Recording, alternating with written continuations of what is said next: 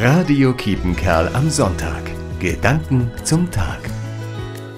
Vor ein paar Tagen war das Coesfelder Rathaus beflaggt. Europatag.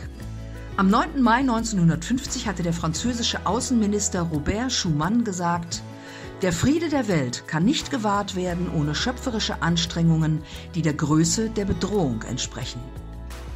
Nach Ende des Zweiten Weltkriegs traf das ins Herz der erschütterten europäischen Nationen die Europäische Union entstand. Der Satz ist so aktuell wie damals. Schöpferische Anstrengungen, der unbedingte Wille, gemeinsame Werte und Sicherheit zu schaffen. 1950 war das visionär, aber es hat in Europa über 70 Jahre lang funktioniert. Das braucht die Welt gegen jede durchsichtige Kriegspropaganda. Eine gemeinsam gelebte und verteidigte Überzeugung, dass die schöpferischen Anstrengungen, der Austausch und die verlässlichen Partnerschaften der vielen den Kriegsinteressen einiger auf Dauer widerstehen können und werden. Eine lebenswerte und zutiefst christliche Überzeugung.